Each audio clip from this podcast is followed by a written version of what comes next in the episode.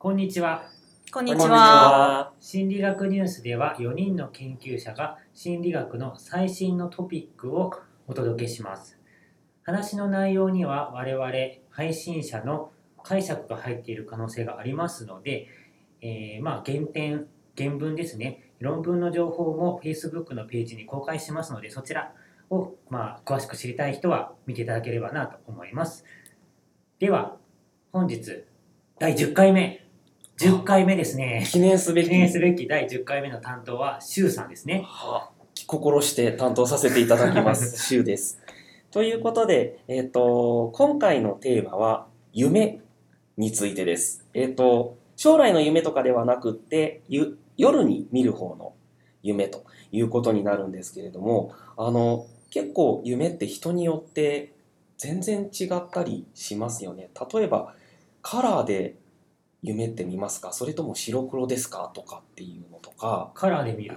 カラーうん僕もカラーかな。そうですよね。私もカラーなんですけど、年代上高い人ほど白黒で見る人が多いなんていう、そんな調査もあったりするんですよね。えあと、どんな夢を見るかとか、ねど、んな夢？追いかけられる夢。私裸になった夢めっちゃ見るんだよね。なんでですか？裸で出ちゃってどうしようみたいな感じで、いつも、だ本当に年に数回見るんだよ。見ない？見たことねえない。ないないないない。そっか、願望かな。いや、なんか、見るのはさ、なんかな、えーよくあるのは、階段踏み外す夢とか、ああ、ガクガガククってなるッとくる。うん、そういうのは結構ありますね。あのーなんか魔法使いになってる夢とか結構見るよ。空を飛ぶ夢とかは結構よく見る人多いって。なんかね、あのハリー・ポッター。ハリー・ポッターの世界に入り込む夢とか、結構見たりするかも。いいな、私も裸になるんじゃなくて ハリー・ポッターみたいな。なんかそんなあんま綺麗な夢って見たことがないな。なんか頭が剥げる夢とか、そういうのが割と多い気がする。それ、切ない。結構そのい、や、でも、ね、うん。内容なんかはねあの心理療法なんかでも精神分析とかではこう手がかりとしてね夢を使うなんていうこともあるんですが今回はちょっとその中でも特殊な夢を取り上げたいと思います皆さん夢を見ていてこれは夢だって夢の中で気づいたことってありますか？あります、あります。起きなきゃ、みたいなね。あ今、追われてるから起きなきゃ、みたいな感じで、うーって目開けようとしたことあるよ。あ自分は寝てるってわかるんですよね分じゃあ。かったことがどうですか？気づいたことあります？か僕はありますね。もう結構昔なんだけどありますね。最近全然それなくって。えー、あじゃあそんなに頻繁に経験するわけでもない、たまにですね。うこれはん、夢だって。そう。え夢の中でそれつねったり気づくとか？はしないの？つねったりとか？なんかやるじゃん。つねったりはしなかったけど、目開けようとしたよ。夢の中で開いてるのに。へでなんかこう自分が夢だって分かったから、もそう何しても大丈夫だって思ったから、なんかビルから飛び降りたりとか したのがあった。ーえー、うだった？ごいや、あるんです、あるんです。私も一回だけその、そういう夢を見たことがあるんです俺もないけど。はい。で、そういう夢を、あの、調査してる人たちがいて、これドイツでやった調査らしいんですけど、こんな夢見たことありますか？夢の中で夢だって気づきましたか？って聞いてみると、51%の人が今まで生きてきた人生の中で少なくとも1回は見たことがあるというふうに答えるんだそうです。ね、意外と多いなっていうふうに感じるんですけどこういうようなその夢を見ている間にこれは夢だという気づくような体験のことを心理学では明晰夢っていうふうに言います。頭脳明晰の明晰に夢と書いて明晰夢。うん。でこういう研究ってすごい夢の研究そもそも研究自体が少ないんですけど明晰夢を頻繁に見る人というのがどうやらいるらしいんですね。例えばね1年間に10回以上とかいう人がいるらしいんですがじゃあそういう人がまあ少数ながらいるけれどもまあ先ほどの調査そのドイツでやった調査では20%の人は一月に1回かそれ以上の割合でそういう夢を見るというふうに回答してるんだそうですね。で今回紹介するのはそれの最新の研究で明晰夢はじゃあどんな性格を持った人が見やすいんだろうかというようなことを調べたという研究です。うんでタイトルが Lucid Dreaming and Personality in Children, Adolescent and Adults という論文。 Lucid Dreaming というのが明晰夢という意味。なんですね。なので直訳すると明晰夢とパーソナリティの関係、まあ、子供青年期そして大人での調査というそんな、えっと、タイトルの論文です。でドイツとイギリスの研究者が行った調査らしいんですね。でいろいろと調べてみると実はどんなその性格特徴を持った人が明晰夢をたくさん見るのかについてはあまり研究されてないらしいんですね。で著者たちが調べた限りではそういう研究3つしかなかったと。しかも大学生にしか調べていない一般のその大学生以外でも大人の人子供の人たくさんいますけどそういう人に対してあなたこんな夢見ますかみたいに調べた研究はほとんどないと。でその3つの研究のその結果もバラバラであるということでじゃあもっとたくさんの人に聞くべきじゃないか？ということで著者たちがそういうことを調べたということなんですよね。で今回は多くの調査参加者に協力をしてもらって大規模な調査を行って明晰夢を見る頻度とその性格との関係を調べるという大きな調査を行いました。で、まあ、調査どうやってやったかこれが結構面白いなと思ったんですけどアンケート用紙をですねこれイギリスでやった研究らしいんですけどイギリスの図書館協会に依頼して全国の図書館にアンケート用紙を置いてもらったそうです。でそこを訪れた人たちが自由に回答するという形式で調査を行いなんと8歳から90歳までの男女1375名から回答を得ることが、できました。うん。すごい幅広いですね。はい、結構幅広いですね。えっと、で、どんなことをじゃあ聞いたかっていうと、あの、ドリームラボっていうような名前をつけて、夢研究室みたいな感じの調査の題題名をつけて、あなたは夢をどれぐらい覚えていますか？という質問をしたり、あともう一つ、悪夢を見る頻度、怖い夢を見たことはありますか？っていうような質問もしているんですけど、その後に先ほど言ったその夢の中で夢と気づいた経験、明晰夢を見たことがありますか？もし見たことがあるとするならば、過去1年間に明晰夢を見た回数を教えてください。というような、まあ、調査をしているんですね。で、えっと、もう一つ今回調査で調べたかったのは、じゃあその明晰夢を見る人たちは一体どういう性格の傾向を持っているのかということを知りたいということで、えっと、調査をしてるんですけど、心理学では、えっと、人間の性格、まあ、心理学だとパーソナリティって言いますかね、性格は5つの側面から測ることができるというふうに言われているんです。一つは外交性、つまり人付き合いがよく社交的かどうか。それから協調性、あの人と一緒に何かを協力することができるかどうか。勤勉性、真面目さとか目標に向かってちゃんと達成しようという傾向を持つかとか。情緒安定性。それが、えっとまあ、感情とかがあまり揺らぎがなく安定しているかどうか。で、最後に開放性といって好奇心とかが強くって新しいことにどんどんチャレンジしようとする傾向があるかどうかという5つの側面からまあ調べることができるよということで今回はこの5つについてもアンケートを行っています。でアンケートでは60個の真面目なとかあの好奇心が強いとか言ったような60あ40個ですねの形容詞をこう参加者さんに見せてあなたはどれぐらいそれに当てはまりますか？というのを丸つけてもらっているというような感じで調査をしたという感じなんですね。さてさてどう思いますか？結果としてどんな性格の人が明晰夢を見やすいんだろうか？予想しできますか？いやー難しいですね。難しいね。人付き合いがいい人ほど明晰夢って見るんでしょうかね？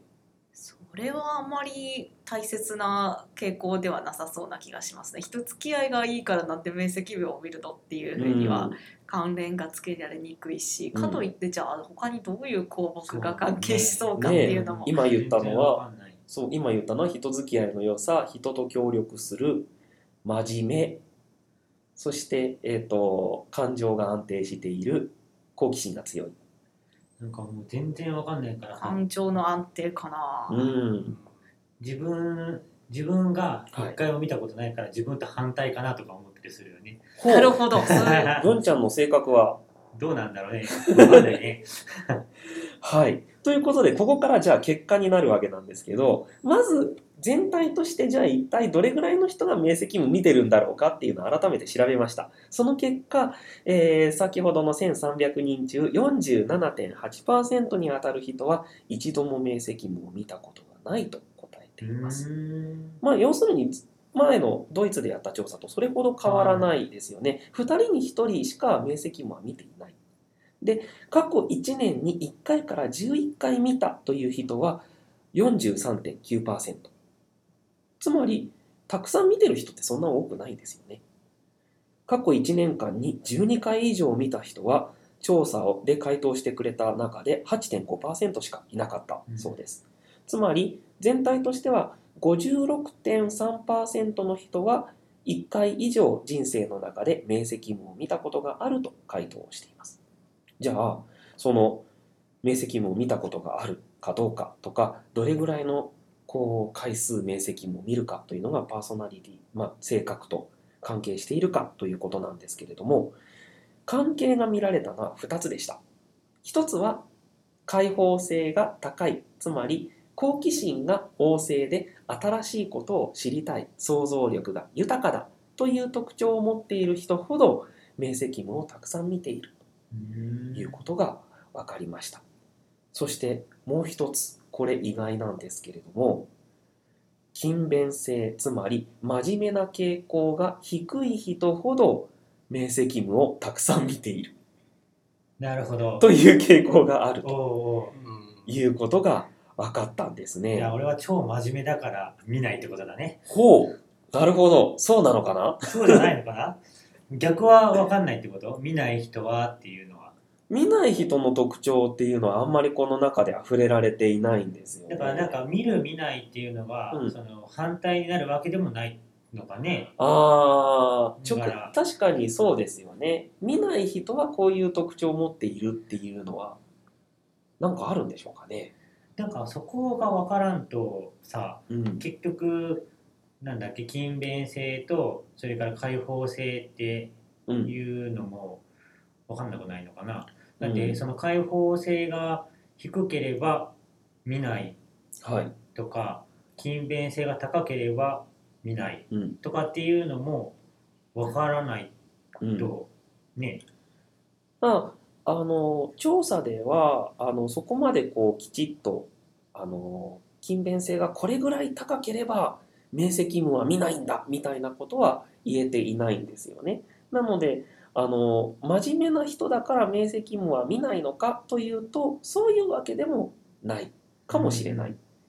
あくまで、あの、こう、数値上の、数字の上での関係を見ただけなので、あの好奇心が強いからといって明晰夢を見ると絶対に言えるわけでもないしそれが低いからといって明晰夢を絶対見ないと言えるわけではないけれども全体の傾向としては明晰夢を見る人はそういう好奇心が強かったり想像力が豊かだったりする人が多いらしいと。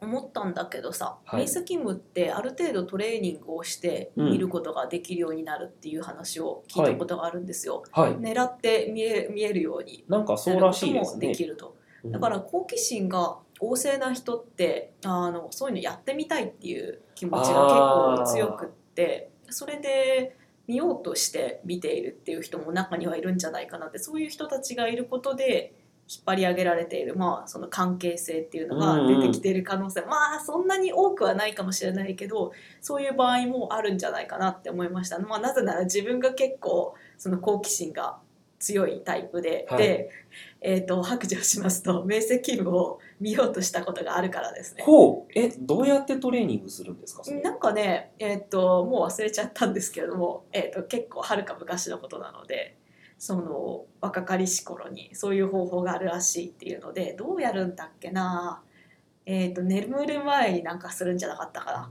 でそれって結局うまくいったの？うまくいきませんでした。だから忘れてたんですね だからしかも結構なんだかやややこしくってあの好奇心が強いと同時に飽き性でもあるので飽きちゃってあのやらなかった。だからすごく白状それも白状しちゃったことがありますね。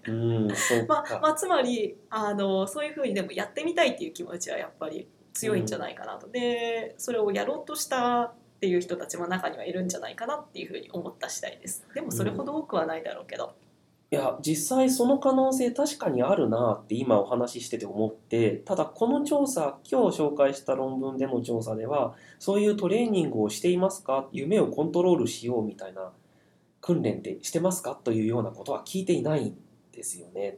もしかしたらそういうのが日本だと出回ってるのか？じゃあイギリスとかフランスとかだとそういうこう夢を自在にコントロールしてハッピーな人生をみたいなものが出回ってるのかどうかちょっとわからないですけど。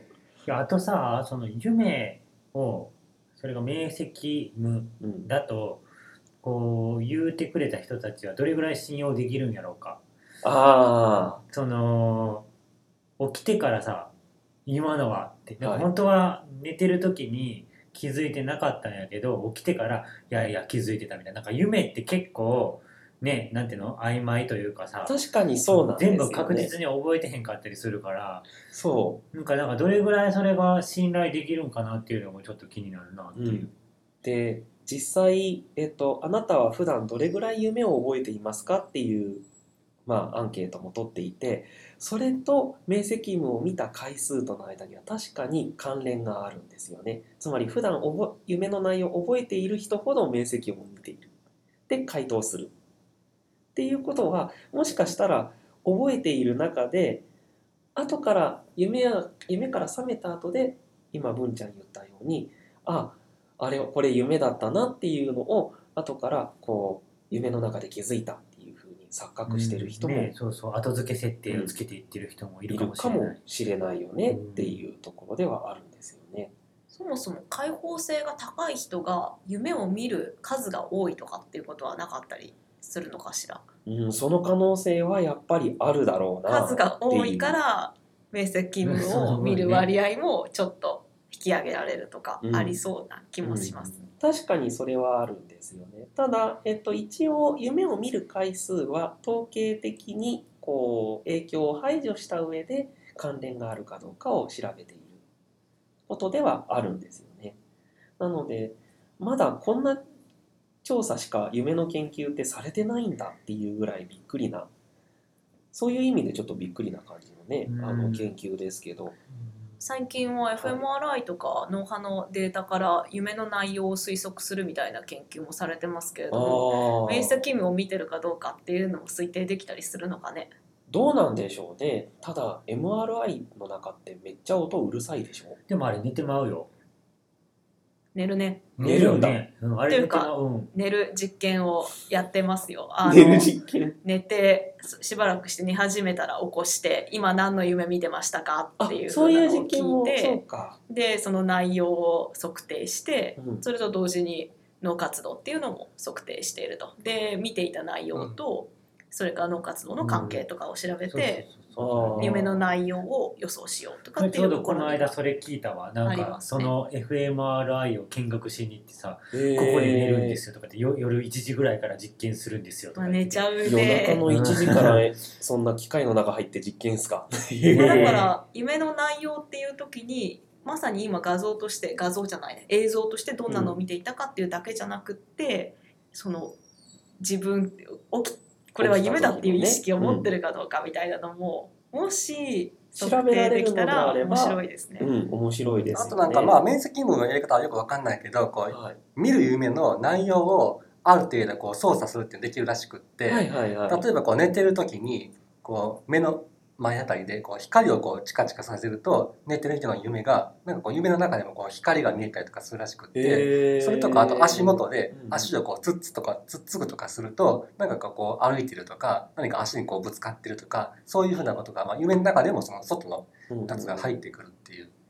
なんか寝てる時って基本的にこう感覚ってなくなってるんだけどでもそれ全くないわけじゃなくってつまり光を当てるとかなんか体を叩くとかするとそれが夢の中にも反映されるっていうそういう研究は見たことありますね。ということはもしかしたらそういうのをこうある程度操作していくと明晰夢も自在に見られるようになるいやかもしれない。でもさ明晰夢を自在に見るよりか、はいなんか楽しい夢を、ね、こう自在に見たくない？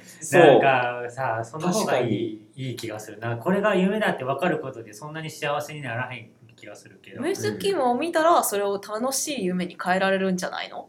かもしれないですね。夢だって気づいたから好きなことできるみたいな、でああなるほどね、うんポケモン召喚したりとかさ。ポケモン。ポケモンね。そう。面白いことに悪夢を見る頻度つまりあなたは怖い夢をどれぐらい見ますかっていう頻度とも明晰夢の回数って関係があるらしいんですよね。悪夢を見ている人ほど明晰夢を見るか機会が多いらしい。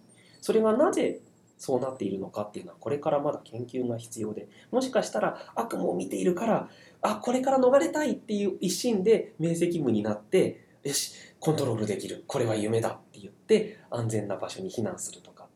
活動をしているのかもしれん。うーん。まあこれは推測ですけどね、うん、なのでこれから夢の研究もっともっと続けていかないといけないですよね。全然分かっていないことばっかりなので。はい。なるほど。はい。っていうこんなとこですか？はい。はい。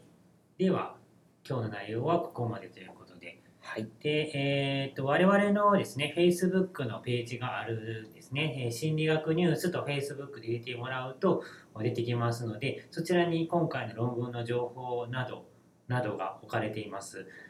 であの何かこの配信についてのご意見やご感想質問などあればそちらから送っていただければなと思います。またあのこの配信に参加したいっていう研究者の方もそちらの Facebook のページからご連絡いただければなと思います。あとですね、バックナンバーが、えーどんどん消えていく仕様になってしまっているので 申し訳ないんですが、あのそのバックナンバーについても Facebook のページから、えーリンクを貼れるように、えー今努力中なので、あのもうこの配信が行われている時にはされているかもしれませんが、そちらもちょっとチェックしていただけると嬉しいなと思います。では次回は、えーダーさんが担当あということではいえっと次回ですけど占いとか、まあ、超能力者とかがこうどうやって人の心を読んでるかのように見せかけることがやってるか、みまあ、見せかけてるかっていう、まあ、そのやり方の話をしようと思います。ほはい。わかりました。いろんな人の職業を奪いそうな感じの気配もしますが。うななんか、といクレーム来なきゃいいですねそうですね まあじゃあ、あの、ということで、えー今回はここまでですね。はい、ありがとうございました。ありがとうございました。